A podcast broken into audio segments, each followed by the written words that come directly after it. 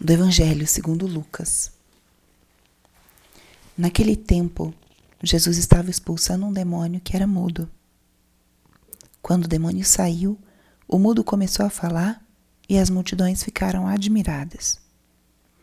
Mas alguns disseram: É por Beuzebu, o príncipe dos demônios, que ele expulsa os demônios. Outros, para tentar Jesus, pediam-lhe um sinal do céu. Mas, conhecendo seus pensamentos, Jesus disse-lhes: Todo reino dividido contra si mesmo será destruído, e cairá uma casa por cima da outra. Ora, se até Satanás está dividido contra si mesmo, como poderá sobreviver o seu reino? Vós dizeis que é por Beuzebu que eu expulso os demônios. Se é por meio de Beuzebu que eu expulso os demônios, vossos filhos os expulsam por meio de quem? Por isso, eles mesmos serão vossos juízes. Mas se é pelo dedo de Deus que eu expulso os demônios, então chegou para vós o reino de Deus. Quando um homem bem forte e bem armado guarda a própria casa, seus bens estão seguros. Mas quando chega um homem mais forte do que ele, vence-o e arranca-lhe a armadura na qual ele confiava e reparte o que roubou. Quem não está comigo está contra mim, e quem não recolhe comigo dispersa. Palavra da salvação. Espírito Santo, alma da minha alma, ilumina minha mente, abre o meu coração com teu amor, para que eu possa acolher a palavra de hoje e fazer dela vida na minha vida. Estamos hoje na quinta-feira da terceira semana da quaresma. E o que nos diz esse evangelho de hoje? O evangelho nos fala de um momento em que Jesus expulsa um demônio e depois como ele é julgado por aqueles que estavam presencia, presentes, que presenciaram essa cena. E aqui vem o questionamento. É por meio de quem ou vinculado a quem que Jesus expulsa os demônios? De onde vem essa autoridade para expulsar os demônios? Alguns diziam e questionavam que Jesus fazia isso em nome de Beuzebu, o príncipe dos demônios. E Jesus entra em diálogo, em questionamento e lança perguntas. Como pode ser que alguém expulse os demônios em nome do próprio demônio? Que divisão tão grande seria essa? E como saber se é em nome de Deus que Jesus, ele mesmo diz que eu faço essas coisas? Ele mesmo levanta essa essas questões diante da multidão, ele mesmo joga a pergunta de volta. E o que essa passagem nos esclarece são alguns elementos importantes para o nosso discernimento espiritual. O reino de Deus, ele é marcado por um elemento muito, muito importante, que é o elemento da comunhão e da unidade.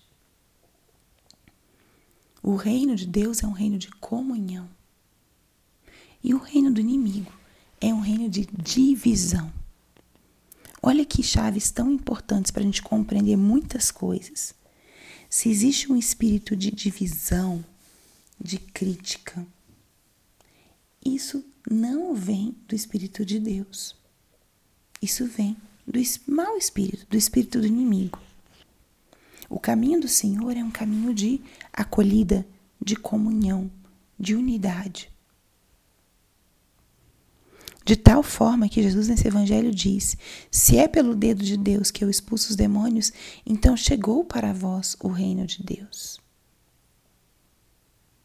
Quando Jesus faz qualquer gesto de libertação, de cura, é o reino de Deus que ele estava trazendo para os seus. Esse reino, justamente, de amor, de cura, de libertação que estava ali já se manifestando através das ações de Jesus.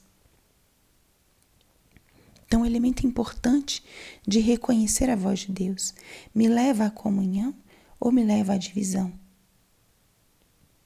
Dependendo dessa resposta, muitas são as coisas que se desencadeiam. Então, isso nos ilumina num caminho de discernimento, mas também também qual é a linguagem de Deus, quais são os sinais que Deus nos dá. Não sinais extraordinários, mas os sinais dentro da ordinariedade, da simplicidade do cotidiano. Então, nós estamos no nosso caminho quaresmal e é bem importante a gente reconhecer e saber distinguir a voz de Deus da voz do inimigo. E à luz dessa palavra, que parece tão difícil de meditar, como a gente pode se deixar iluminar pelo que Jesus está falando, para que, aprendendo a distinguir, a discernir a voz de Deus, possamos segui-la com docilidade e crescer. Crescer humanamente, crescer espiritualmente, crescer em santidade. Então, nossa reflexão hoje é breve e simples. Aprender a linguagem de Deus, aprender a discernir, reconhecendo que os movimentos do Espírito do Senhor nos levam a mais generosidade, a mais entrega, à comunhão. E os elementos do mau espírito são aqueles que nos levam à divisão, à confusão, a solidão. Peçamos essa graça hoje a nosso Senhor, para que possamos viver cada vez mais dentro dessa verdade que o Senhor nos apresenta. Peçamos essa graça. Peça hoje a graça de acolher esses, essa mensagem de Jesus hoje. Acolher esse reino que chega quando Jesus age em um caminho de cura, de libertação. E não tenhamos medo de aprender a arte do discernimento, para que a gente possa sempre estar atento à escuta do Senhor e responder com generosidade. Glória ao Pai, e ao Filho, e ao Espírito Santo, como era no princípio, agora e sempre. Amém.